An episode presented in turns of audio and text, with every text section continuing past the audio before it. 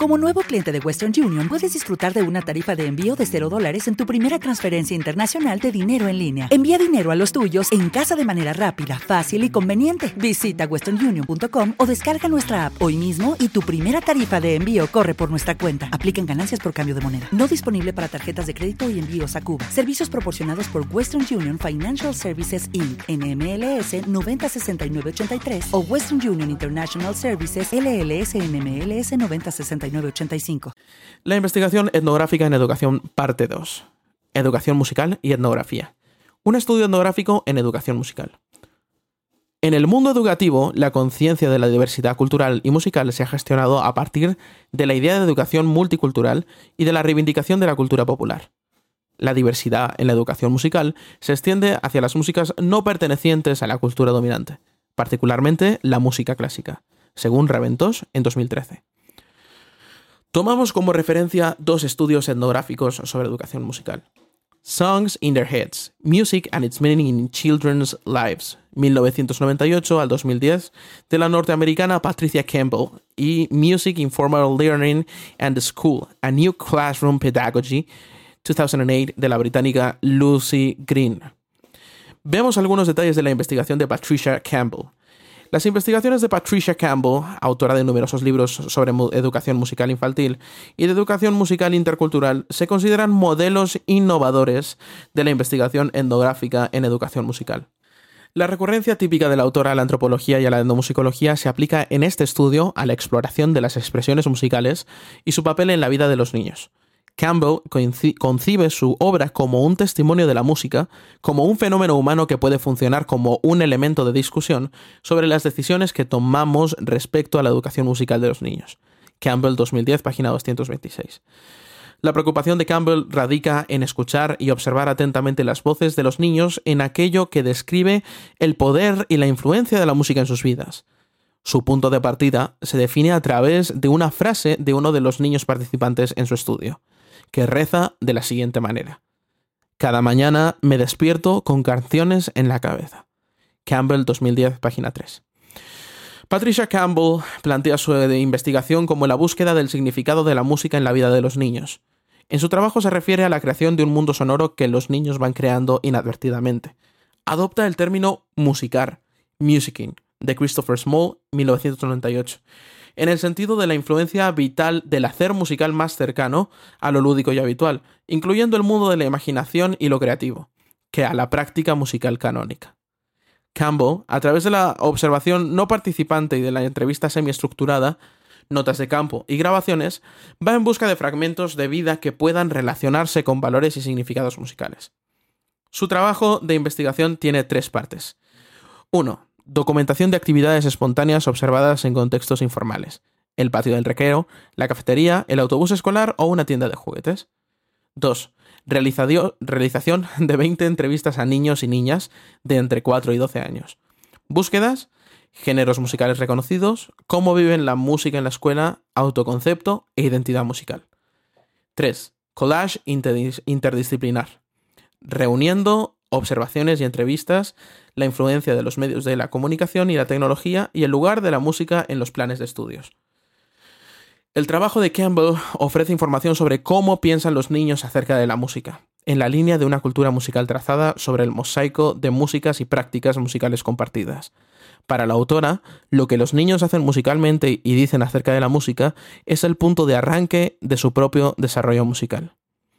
Campbell P.S. 2010, Songs in Their Heads, Music and Its Meaning in Children's Life, de Nueva York, Oxford University Press. Reventos J. 2013, El enfoque etnográfico en educación musical. En Díaz y Giraldez Courts, 2013, Investigación cualitativa en educación musical. Barcelona, Editorial Grau. Small C. Music, The Meanings of Performing and Listening. Hanover, New Jersey, Wesleyan University Press. And now, um, I'm gonna read this book review Songs in Their Heads Music and Its Meaning in Children's Life. Patricia Sheehan Campbell, New York, Oxford University Press, 2010. Reviewed by Vanessa Mio, PhD, student in joint PhD in Educational Studies at University of Windsor. Master of Music, Bachelor of Music and Performance, diploma from Indiana University Jacobs School of Music, violin instructor at the Oklahoma Conservatory of Music. And it says in this way Looking back on my childhood, it is difficult to remember a time when I was not in formal music training. As a music educator, I often ponder the circumstances that sparked my desire to play musical instruments. Did I always have melodies running through my head? Did I naturally engage in musical activities or sing songs to myself? In her book, Songs in Their Heads Music and Its Meaning in Children's Lives, Patricia Campbell addresses these questions while exploring how children of diverse ages, classes, and cultures use music in their daily lives. How ethnomusicology, the study of music through cultural influences, Aubert 2007, shaped their musical experiences, and how recent advancements in technology and the influence of popular culture affect their musical choices. Campbell, 2010, introduces her inspiration for the studies through a story of a young boy in a schoolyard saying that every morning he wakes up with songs in his head. This seemingly simple statement triggered numerous questions for Campbell, 2010, as she then wondered if these were songs of the musically gifted or do all children carry within their musical gifts songs, musical urges, and thoughts about music at the edge of their consciousness. Part 1 in music, Children at Musical Play documents the natural music and engagements of children through descriptive, ethnographic, field based observations and graphic musical notations. The musical examples embedded within the text support the observations and allow the reader to interpret various transcriptions of rhythms, vocalizations, songs, and chants that Campbell audio videotaped. Campbell concludes that through musicking, Elliott 1995, children kinesthetically expel their energy and make their own music to fit their movements and their imaginations. Campbell 2010, page 95. Through substantial descriptions, Campbell supports her claim regarding me in intrinsic musical dawdlings, Kartomi 1991, in children.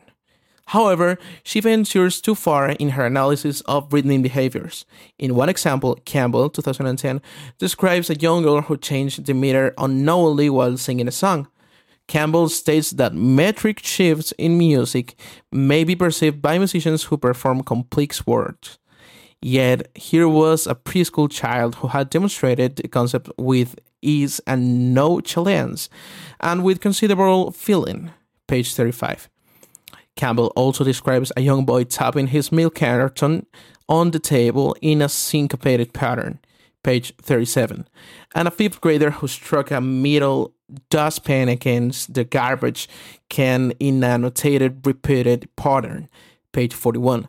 The children described here appear to be inadvertently creating sounds in their activities, which Campbell overzealously attributes to an understanding of rhythmic behavior. What makes her argument questionable is the distinct difference between rhythm with intent and simple sounds. Part 2 On Music Conversations with Children presents 20 candid interviews followed directly by Campbell's reflections and commentary. Through the interviews, Campbell determines common threads amongst the diverse backgrounds, experiences, and circumstances of the children she also provides an ethnomusicological perspective of the musical genres children here at home, engage in with friends, the way they view music in their schools, and how they view themselves as singer or instrumentalists. The interview format in this portion of the study is effective as Campbell captures the uninhibited perspectives of the children. It allows the reader to form interpretations before being exposed to the opinions of the author. Through commentary, the reader can then naturally engage in critical analysis as their opinions are either informed or challenged. For, refer- for references, you should look at Aubert L 2007, The Music of the Other New Challenges for Ethnomusicology in a Global Age. Elliott DJ 1995, Music Matters, New York Oxford University Press. Kartomi M 1991, Musical Improvisations by Children at Play, The World of Music, Klein JT 2004, Interdisciplinarity and Complexity, An Involving Relationship.